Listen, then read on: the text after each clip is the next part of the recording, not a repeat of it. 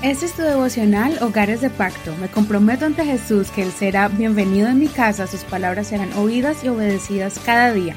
Mi hogar le pertenece a Él. Agosto 10, cuando tu fe pasa por el fuego. Primera de Pedro capítulo 1, verso 3 al 16. Versión Reina Valera 2015.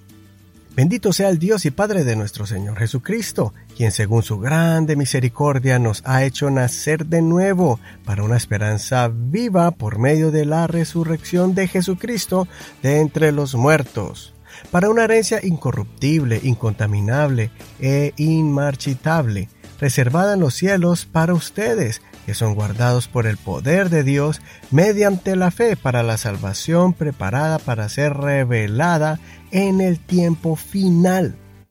En esto se alegran, a pesar de que por ahora, si es necesario, estén afligidos momentáneamente por diversas pruebas, para que la prueba de su fe, más preciosa que el oro que perece, aunque sea probado con fuego, sea hallada digna de alabanza, gloria y honra en la revelación de Jesucristo.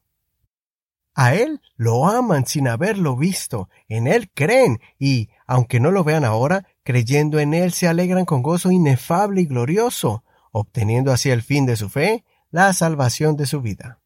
Acerca de esta salvación han inquirido e investigado diligentemente los profetas que profetizaron de la gracia que fue destinada para ustedes.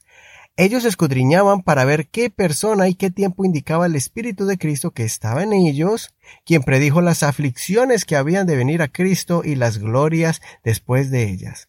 A ellos les fue revelado que, no para sí mismos, sino para ustedes, administraban las cosas que ahora les han sido anunciadas por los que les han predicado el Evangelio por el Espíritu Santo enviado del cielo, cosas que hasta los ángeles anhelan contemplar.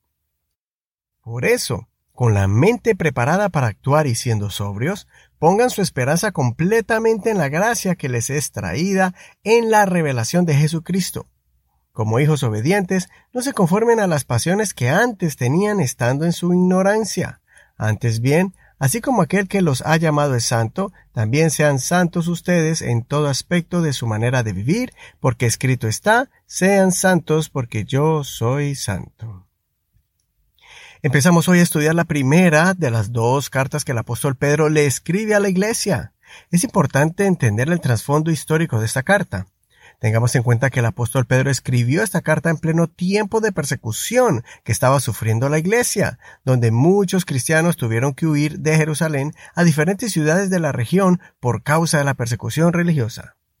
Aunque esta carta fue escrita para los cristianos de ese tiempo pasado, tenemos la gran bendición de tener en nuestro tiempo una copia de estas enseñanzas que todavía están vigentes para nuestro conocimiento y crecimiento espiritual del día de hoy. Una de las primeras lecciones en este capítulo son las palabras de elogio a este grupo de cristianos que están permaneciendo firmes en medio de las aflicciones. El apóstol les recuerda que es necesario pasar por las pruebas y los momentos difíciles, porque ellas son las que prueban nuestra fe. El apóstol compara este proceso de la fe probada con el proceso en que el oro es pasado por el fuego.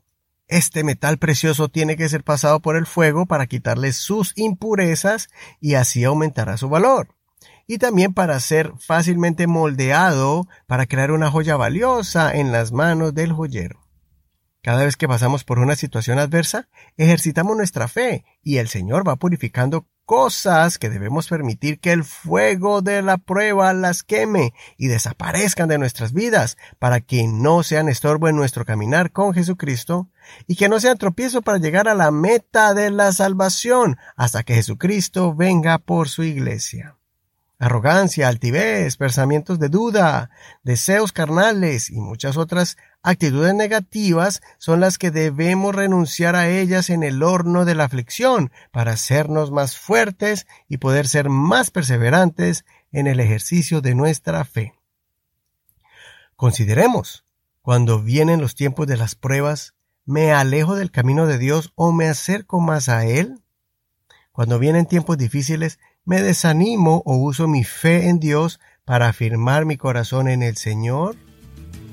En las aflicciones me refugio en personas o cosas terrenales ¿O me escondo en la presencia de Dios en oración y ruego?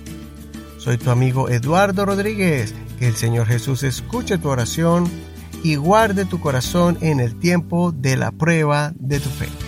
No olvides compartir este tu devocional favorito, Hogares de Pacto, y recuerda que lo puedes encontrar en cualquier plataforma de audio como Spotify, Google Podcast y Apple Podcast. Mañana seguimos con el segundo capítulo de la primera carta del apóstol Pedro. Bendiciones.